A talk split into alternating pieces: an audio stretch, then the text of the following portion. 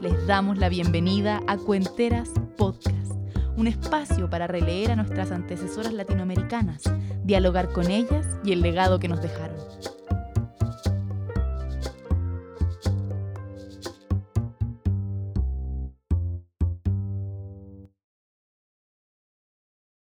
Si buscamos la vida de Juana de Ibarburu, tenemos que entregarnos al mito que entre Uruguay y ella misma escribieron. La verdad y el milagro se han fundido y no es posible separarlos. La rebelde Juana Fernández Morales nació el 8 de marzo de 1892 en el seno de una familia de migrantes españoles. Criollos que cruzaron el Atlántico desde Galicia con esperanza de conquistar un pedazo de tierra en este pueblo fronterizo de Uruguay, llamado Melo. Melo será para siempre un paraíso en la poesía de Juana, centrándose en la inquietud de la juventud, el amor y la belleza de la naturaleza. La armonía se revela en sinfonía de grillos, aires perfumados a pan caliente y vestidos de algodón para una niña que en las manchas de humedad ve aparecer el mundo. He aquí el mito creado por la nación del Uruguay. Una niña, prácticamente semianalfabeta, que sin tener la posibilidad de un diccionario y sin siquiera saber el significado de la palabra soneto, los escribe y los publica. Ella también siempre prefirió el milagro.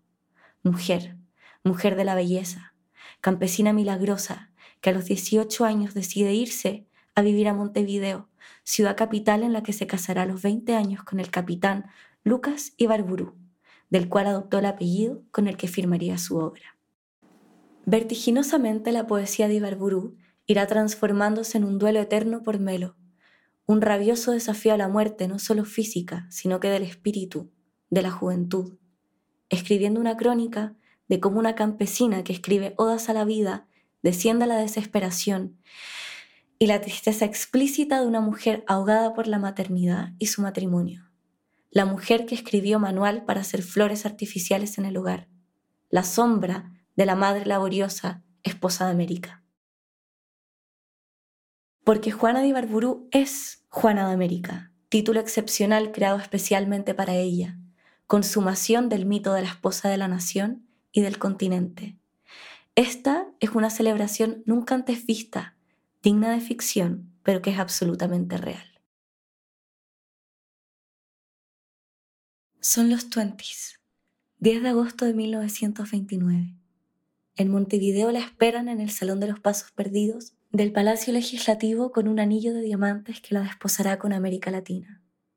Hay una escolta militar para guiarla al desposorio y el palacio está lleno de violetas. Montevideo es noticia en todo el mundo porque en esta ciudad del sur se casa por primera vez una poeta con un continente. Dice Juana que sí, que acepta, dando infinitas gracias y con un secreto miedo a caer en la soberbia, y asintiendo la fatiga de la culpa cristiana por no poder explicarse este milagro. Las gotas de sudor barren su maquillaje, ansiosa de llegar al espejo para ver quién se encontraba al otro lado. Una vez en su casa, al lado de su marido, ve Melo, su casamiento, el nacimiento de su hijo, ve las cosas buenas y las malas. Dios ha decidido premiarla.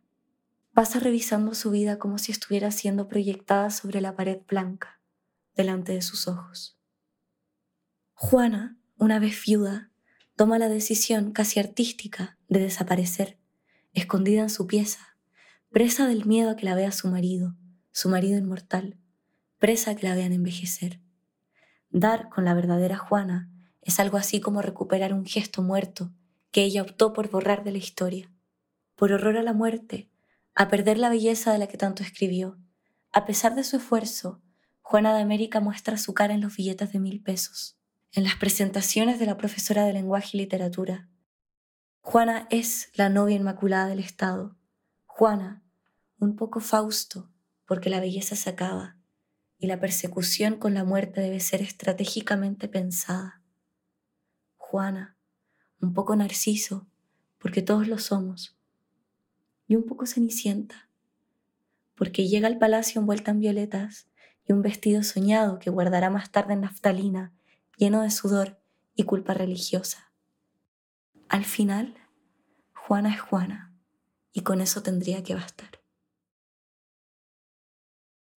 Acabas de escuchar la biografía de Juana de Ibarburu.